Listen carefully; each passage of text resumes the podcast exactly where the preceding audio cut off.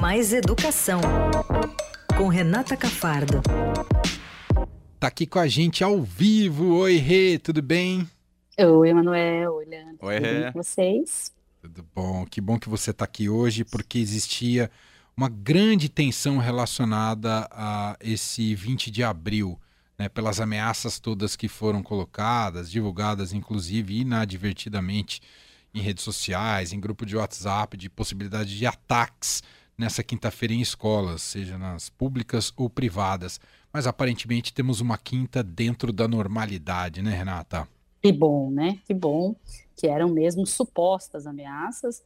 É, não, nada, até agora a gente está aqui às 5 e 19 ainda tem aulas que acontecem à noite, mas a maior parte dos alunos já foi para a escola, já está saindo da escola é, com tranquilidade, ainda bem.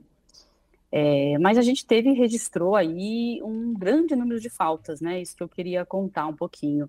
No país todo, principalmente na rede pública, é, a gente teve escolas aí, eu conversei com algumas escolas é, pontualmente, por exemplo, uma escola em Mauá, que tem 500 alunos, só tinham 60, por exemplo, hoje.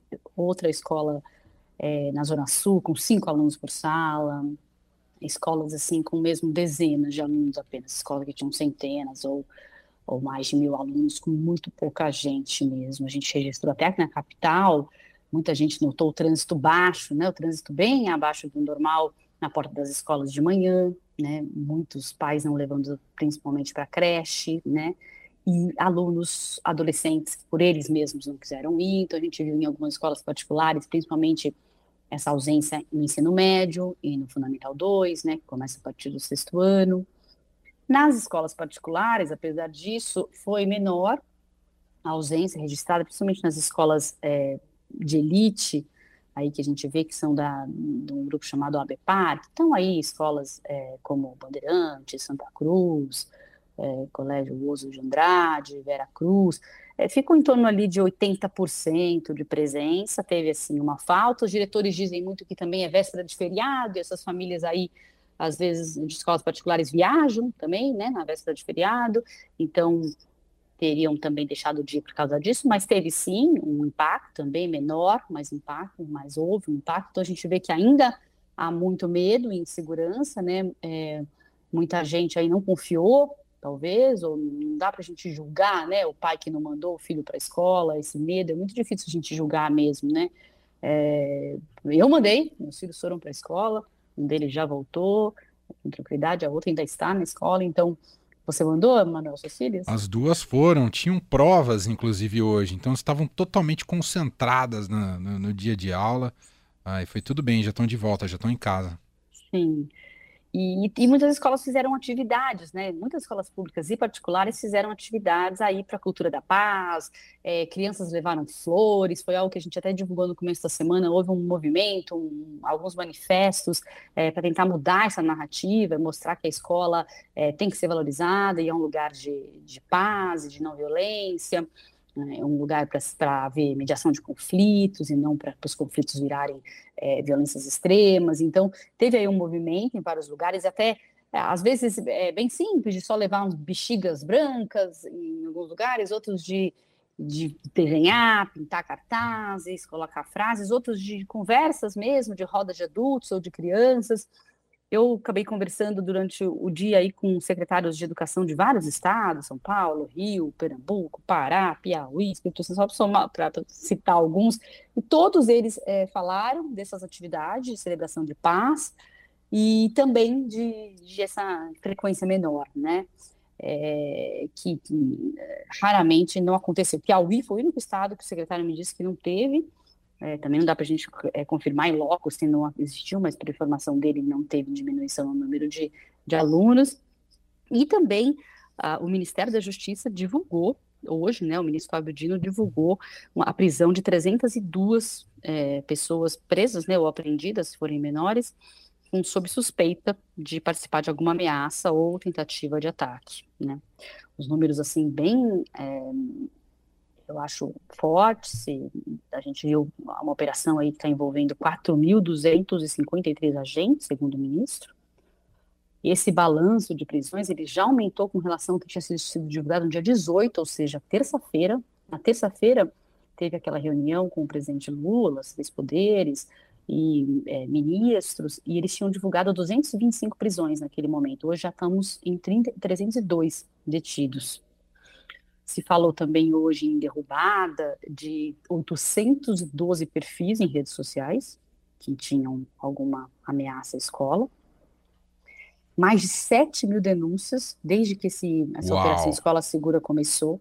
Sim, mais de 7 mil. As denúncias estão até diminuindo nos últimos dias, pelos que eles falaram essa semana, mas foram mais de 7 mil, porque foi criado aquele, aquele, aquele aquele é o site, né, da Escola Segura do Ministério da Justiça para se fazer denúncias anônimas, anônimas chegaram 7 mil, 2.500 boletins de ocorrência, olha só, 1.060 conduções de delegacia para prestar esclarecimento, desde o dia 5, quando uhum. foi criado essa, essa operação. Então, é, isso deixa as pessoas um pouco mais tranquilas, porque é sim uma das coisas que tem que ser feita é, para o combate a, a essa a esse momento de violência escolar que a gente está vivendo, sim, essa regulação, essa tentativa de regulação das redes, né, uma inteligência monitorando essas comunidades de ódio, que a gente já falou mais, muito aqui, que, que se formam, são fóruns né, de ódio, de radicalização, que surgem na internet, não na internet profunda, não, mas em grupos, às vezes de Telegram, de Discord,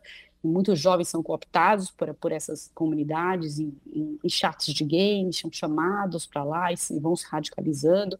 Então, faz parte, sim, desse enfrentamento, essa, essa, essa parte. Faz parte também o controle de armas, algum reforço de policiamento. Hoje, a Secretaria de de Segurança de São Paulo também divulgou um reforço grande das rondas, até com polícia militar, policiais civis também atuando nas escolas, mas não é só isso né, que precisa ser feito. As pesquisas mostram que mais de 20 anos de ataques nos Estados Unidos, as escolas que colocaram policiais não tiveram diminuição da violência e acabaram ainda é, aumentando é, problemas para estudantes mais pobres, negros, latinos lá nos Estados Unidos, então que tiveram ali dificuldades e sofreram preconceito dentro dessas escolas, mas o mais importante é que não houve diminuição da violência quando se colocou armas e policiais dentro das escolas, então tem que ficar bem claro que essa não é a solução, é claro que é sempre bom uma sensação de mais segurança, é, mas colocar o policial dentro da escola ou no corredor da, da sala, como quando como a gente vê às vezes pais pedindo, é, não é a solução e tem anos e anos de pesquisa nos Estados Unidos mostrando isso. O que funciona, o que melhora, melhora o clima escolar, é, é, é, é transformar a escola num, num, num lugar que se promove a cultura de paz, com espaços de escuta para os jovens, principalmente, para esses adolescentes, com mediação dos conflitos para não se chegar a bullying, para não se chegar a violência extrema, assembleias em que eles podem, possam dizer os seus, os seus sentimentos, expressar os seus sentimentos, se, se sentir parte daquela escola, né? O que faz você é, valorizar aquele espaço e não ir para a violência é, e ter uma saúde mental é o pertencimento, né? É, saúde mental é pertencimento, dizem os, os, os, psicólogos e especialistas. Então, tem, os alunos precisam pertencer, se sentir pertencentes àquela escola. Né? E como eles se sentem participando, né?